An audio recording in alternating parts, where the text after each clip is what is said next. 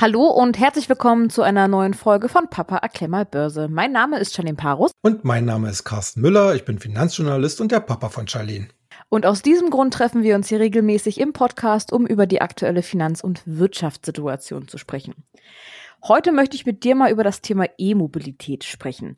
Alternative Antriebe spielen immer mehr eine Rolle und klassische Verbrennungsmotoren wie Diesel oder Benzin werden, denke ich mal, früher oder später komplett aus unserem Alltag verschwinden. Wenn ich an dieses Thema denke, dann denke ich vor allem an den Pionier Elon Musk mit seinem ähm, Tesla. Und genau dorthin möchte ich mit dir mal heute schauen. Mhm, genau. Denn wenn man einen genauen Blick auf die Aktie beziehungsweise auf das Chart wirft, sieht man da heute einen klassischen Fahnenmast. Doch was das genau heißt und was das bedeutet, kannst du uns das mal genauer erklären? Ja, das tue ich natürlich sehr gerne.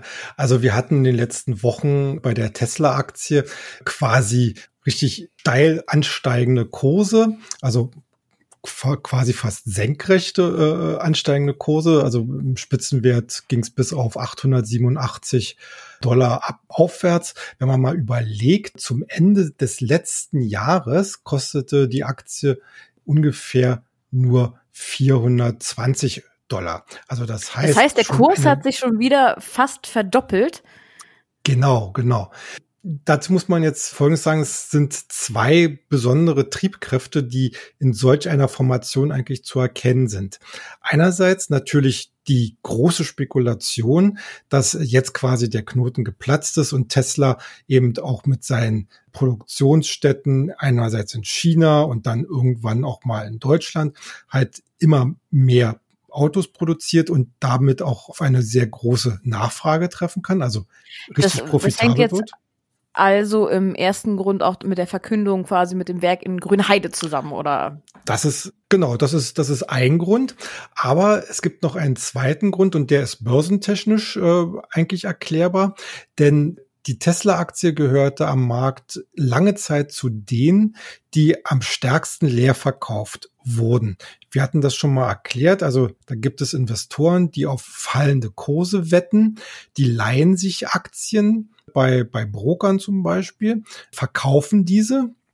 Und wenn der Kurs tatsächlich fällt, können Sie diese Aktien billiger wieder zurückkaufen und geben dann sozusagen die geliehenen Aktien wieder zurück und die Marge ist dann halt Ihr Gewinn. So, wenn aber jetzt das Gegenteil eintrifft, dass eben eine Aktie im Kurs immer weiter steigt, dann haben die, diese Leerverkäufer natürlich ein großes Problem. Denn quasi im Tagesrhythmus werden ihre Verluste immer größer, weil sie müssen ja im Zweifel die Aktien immer teurer wieder zurückkaufen. Also und bei Tesla war nun der Fall, dass natürlich dieser rasante Kursanstieg immer mehr nervöse Leerverkäufer produzierte, die dann ihre mhm. Position ihrerseits auflösten und das endete dann in einer sogenannten Short Squeeze. Das heißt, viele, viele Leerverkäufer drängen gleichzeitig zum Ausgang, müssen Aktien zurückkaufen, auf Teufel komm raus. Und dadurch ist natürlich eine extrem hohe Nachfrage am Markt und hohe Nachfrage nach Aktien heißt steigende Kurse. Und in diesem Fall, wenn wir auf die Tesla-Aktie eben geguckt haben, ist das eigentlich nicht gar nicht anders zu erklären, als dass hier wirklich massiv Leer, Leerverkaufspositionen eingedeckt wurden. Das heißt also, es war jetzt ja eher in den vergangenen Wochen oder Monaten so ein schleichender Prozess, sage ich jetzt mal. Wenn wir jetzt aber uns mal das Chart genau. konkret genau. ansehen, dann ist es ja wirklich so eine ganz steile, ein ganz steiler Aufstieg. Wurde der jetzt von einem bestimmten Trigger ausgelöst oder wie können wir uns das konkret jetzt erklären? Naja, also ich würde das eigentlich mit dem Blick auf den Chart so interpretieren, dass viele Leerverkäufer sich so den Bereich um 500 Dollar quasi als Schmerzgrenze genommen hatten und als die Aktie über diese Marke gestiegen ist und dann auch noch weiter zulegte, da klingelten dann halt die roten Lampen und alle wollten verkaufen. Äh, beziehungsweise zurückkaufen ihre, ihre verkauften Aktien. Aber spiegelt dann dieser Anstieg den eigentlichen Wert von Tesla überhaupt wieder? Das ist ja dann eher so künstlich geschaffen, finde ich. Ja, da kommen wir jetzt wirklich zu der Diskussion, was ist denn eigentlich äh, die Perspektive von Tesla? Hier haben sich natürlich in den letzten Tagen auch wieder die Analystenkommentare überschlagen. Also hier wurden zum Beispiel in den Raum geworfen, dass die Tesla-Aktie irgendwann mal eine Billion Dollar wert sein könnte. Andere sind jetzt. Die Aktie oder das Unternehmen? Äh, na, im Prinzip die Marktkapitalisierung, also Aktienkurs mal ja, okay. Aktienanzahl. Ähm, Kursziele von, von 1000 Dollar in kürzester Zeit oder 10.000 Dollar, 100.000 Dollar gab es auch. Darin sieht man eigentlich folgende Überlegung. Tesla ist ein, ist natürlich der Pionier im Bereich Elektromobilität. Man hat eine inzwischen ausgefeilte Produktpalette an Fahrzeugen. Mhm. Man hat einen erheblichen technologischen Fortschritt gegenüber der Konkurrenz, also zum Beispiel die ganzen deutschen Premium-Hersteller, die jetzt versuchen, auf den E-Mobility-Zug aufzuspringen. Die hinken, so sind zumindest die Marktschätzungen in der Entwicklung zwei bis drei Jahre hinterher. Und das wird eigentlich jetzt erst so richtig deutlich, wo jetzt eigentlich die also schon relativ viele Modelle von anderen Wettbewerbern auf dem Markt sind. Es gibt natürlich auch Firmen wie zum Beispiel die chinesische NIO, die als quasi chinesische Antwort auf Tesla gehandelt wird. Aber unterm Strich kann man wirklich sagen, Tesla hat sich durchgebissen durch eine lange Durststrecke und kann jetzt äh, eigentlich ihre Marktführerschaft richtig darstellen, auch in den Geschäftszahlen. Und das wird natürlich am Markt mhm. honoriert. Und äh, jetzt ist halt wirklich nur die Frage, gerade für Anleger, wo sollte man, zu welchem Kurs sollte man denn hier einsteigen? Wir hatten nach nach diesem Exzess, sage ich mal, in der vergangenen Woche, hatten wir natürlich massive Gewinnmitnahmen, also im zweistelligen Prozentbereich. Aktuell geht's wieder ein Stückchen aufwärts. Da muss noch ein bisschen was passieren, also so eine Art äh, Bodenbildung oder Stabilisierung, damit man auch weiß, also da gibt es ein Kursniveau, was, was auch mit Blick auf die nächsten Monate vielleicht halten könnte. Und dann, glaube ich, gibt es die nächste Kaufrallye. Ähm, das heißt, jetzt noch nicht kaufen, es wird quasi nochmal eine Korrektur kommen. Kann man das so ähm, zusammenfassen und dass die Kurse nochmal fallen werden? Ähm, man noch ein bisschen abwarten soll oder welche konkrete Empfehlung ähm, oder Tipp-Ding gibst du mir jetzt? Also ich würde auf jeden Fall jetzt, wer noch nicht drin ist, würde ich jetzt auf jeden Fall abwarten. Meine Vermutung ist, dass wir im Bereich vielleicht von 600 bis 650 Dollar eine, eine Bodenbildung vielleicht nochmal bekommen. Das wäre angesichts der auch schon sehr hohen Börsenbewertung der Tesla-Aktie ein recht interessantes Niveau für einen Einstieg. Also jetzt aber den Kursen quasi hinterherhecheln, das würde ich nicht empfehlen. Hm, okay. Ich möchte mal noch bei dem Thema E-Mobilität bleiben. Manche Länder, die gehen ja jetzt aktuell schon so weit, sagen, ab dem Datum XY wollen wir keine Diesel- und Benzinmotoren beziehungsweise Autos mehr verkaufen. Wie zum Beispiel Großbritannien. Die haben jetzt vor ein paar Tagen nämlich bekannt gegeben, dass sie ab 2035, also in knapp 15 Jahren, keine Autos dieser Sorte mehr verkaufen möchten und bis 2050, glaube ich, sogar vollkommen emissionsfrei werden möchten. Was konkret bedeutet das denn für die E-Mobilität-Branche, für die, für die Autobranche im Generellen? Und ja, also es werden ja sicherlich, sage ich mal, noch andere Staaten nachziehen. Das wird ja jetzt ja ein Trend, äh, oder? Ja, auf jeden Fall. Also andere europäische Länder haben sich natürlich auch erklärt, zum Beispiel die Franzosen, die haben 2040 das Datum ausgegeben. Was uns das alles sagt, auf politischer Ebene ist der Wille da, halt die äh, den kompletten Umbau der Mobilität von Verbrennungsmotoren auf Elektromotoren. Ich persönlich bin da relativ kritisch, dass man so sehr doch sehr einseitig agiert und andere Antriebsarten wie Wasserstoff oder emissionsfreie Kraftstoffe, die es ja inzwischen auch schon gibt, außen vor lässt. Aber sei es drum. Für die Automobilbranche ist das eine ganz schwierig, ein ganz schwieriges Umfeld. Denn 15 Jahre oder 20 Jahre sind für eine Branche, die so einen tiefgreifenden Strukturwandel hinlegen soll, eine relativ kurze Zeit. Denn es geht ja nicht nur letztlich um die Technologie, sondern es geht ja darum, dass man letzten Endes auch im, im äh, Sinne des eigenen Geschäftes, der eigenen Gewinne und auch natürlich der eigenen Arbeitsplätze, alles, was man bisher mit Verbrennungsmotoren verdient hat, komplett durch Elektroautos kompensieren soll. Das heißt, die Nachfrage muss sich mhm. komplett drehen. Und wenn wir sehen in den letzten Jahren, wie schleppend eigentlich der, die Nachfrage nach Elektroautos sich darstellte. Sie, sie ist, der Anteil ist zwar gewachsen, aber bei weitem nicht so stark, äh, wie wir zum Beispiel vor fünf Jahren oder so oder prognostiziert bekommen haben. Und jetzt ist ja nicht nur es eine Sache, aber ja, dann kann ich mal eine Frage kurz. Ähm, ja. es, es, geht ja nicht nur darum, dass überhaupt die Elektroautos produziert werden.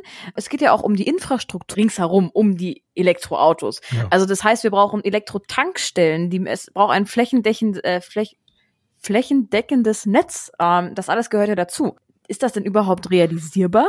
Also ich gehöre da eher, eher zu den Skeptikern. Also das mag vielleicht so in dem einen oder anderen Land mit relativ überschaubarer Struktur möglich sein. In einem so hochkomplexen Industrieland wie beispielsweise Deutschland halte ich das ehrlich gesagt schlicht für ausgeschlossen. Diese ganzen Zahlen, die wir jetzt äh, um die Ohren gehauen bekommen mit dem Ausbau der Elektrotankstellen und Ladesäulen, wenn man sich mal anschaut, wie das bisher das Tempo dort war, halte ich einfach die Ausbaupläne für zu ambitioniert und nicht in diesem Zeitraum für erreichbar. Ganz abgesehen davon muss man natürlich auch sagen, vollkommen ungeklärt ist, woher denn der Strom kommen soll.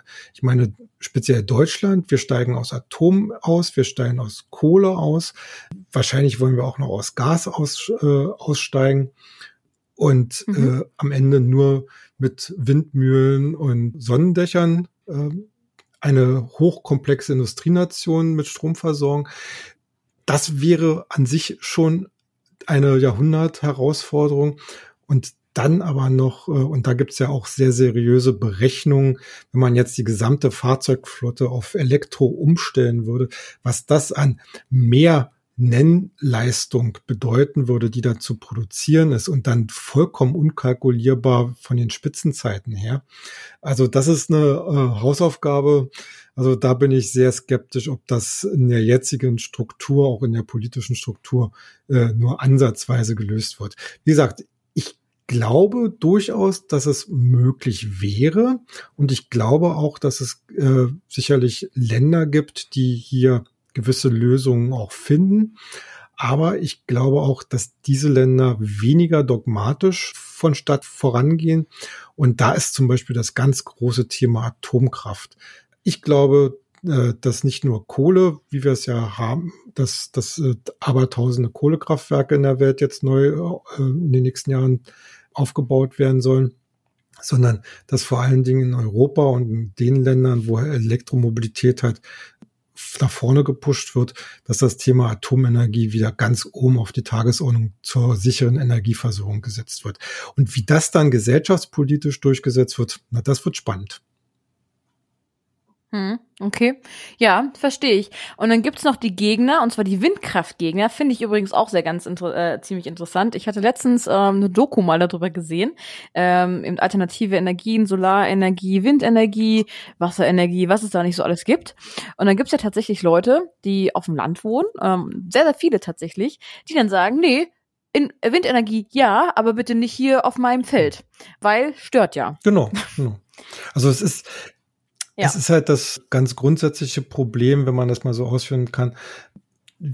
Wir haben kein schlüssiges Konzept, wie wir regenerative Energien tatsächlich in so ein hochindustrialisiertes Konstrukt wie die, wie die Bundesrepublik integrieren können. Äh, der Offshore-Bereich ist sicherlich ein möglicher Ansatz, aber selbst da schleppt's ja natürlich will keiner vor seiner Haustür so ein Riesenteil, was permanent Wind schlägt und Geräusche macht, weil natürlich wissen hm. wir auch alle, dass das äh, erhebliche Gesundheitsrisiken birgt. Wir haben das Problem der Entsorgung, das komplett ungeklärt ist und, und wir stehen ja gerade dabei, dass gerade die Anlagen der ersten und zweiten Generation jetzt eigentlich mehr oder weniger verschrottungsreif inzwischen schon wieder sind. Wir haben okay systematische Zerstörung von Kulturlandschaften in, in Deutschland. Äh, jeder, der mit dem Auto mal unterwegs ist oder auf der Landstraße, weiß, wovon ich rede. Und äh, da steckt gerade Deutschland, glaube ich, in einer erheblichen Sackgasse und da weiß ich ehrlich gesagt nicht, wie wir da rauskommen. Also, wie gesagt, die politischen Lösungen, die jetzt ja momentan präsentiert werden, ja, die Verringerung des Abstandes, man bietet den Leuten sogar Geld dafür, dass sie dann halt 500 Meter oder von mir aus 400 Meter vor ihrer Haustür dann so ein Monstrum zu stehen haben.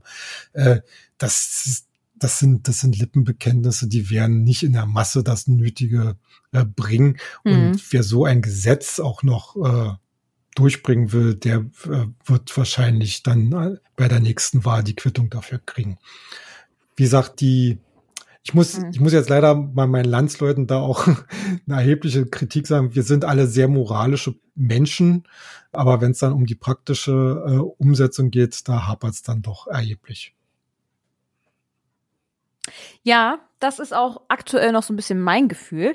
Aber lass uns mal jetzt ganz kurz nochmal aus Deutschland rausgehen ja, und in ein anderes Land, und zwar zu einem kleinen Nachbarn von uns.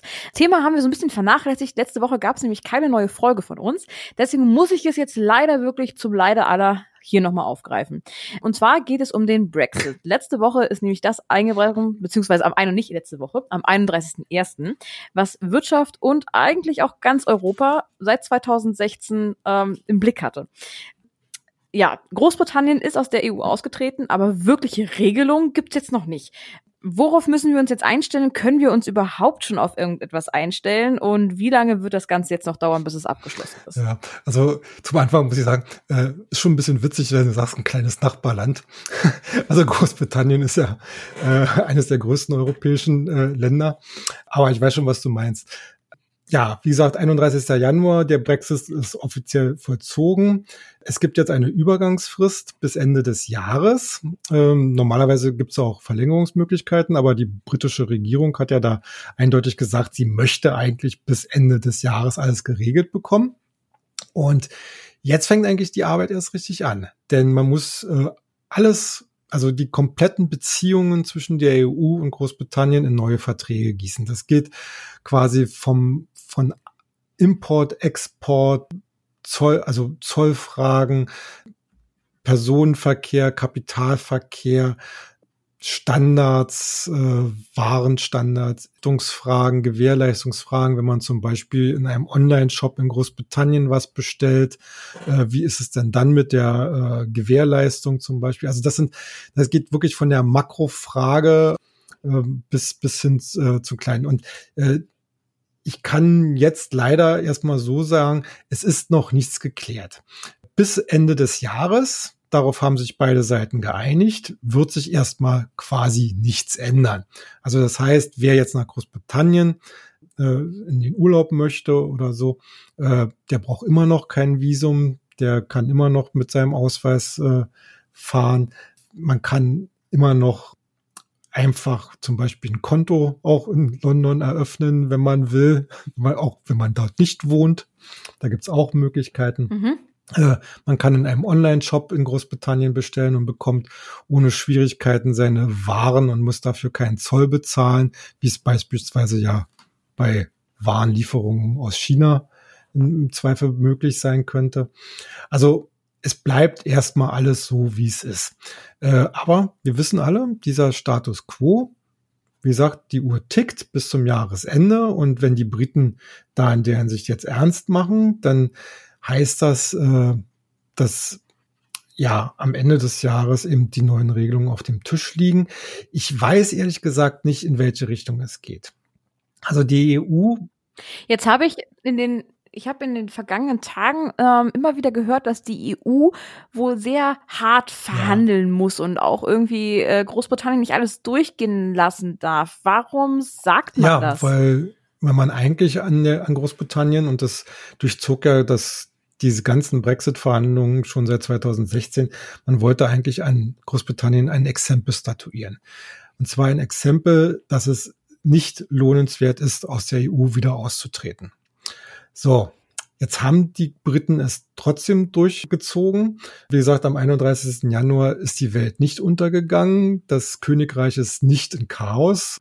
Äh, äh, ja, ausgebrochen, ja. Chaos ausgebrochen. Ich denke mal, die, die, die Engländer hat mehr die ganze Sache um Harry und Meghan interessiert als der Brexit. Aber natürlich will die EU nicht davon lassen. Ich meine, man merkt, man merkt schon in mancher Wortwahl, ne, hart, aber fair, und man ist ja trotzdem Partner und so.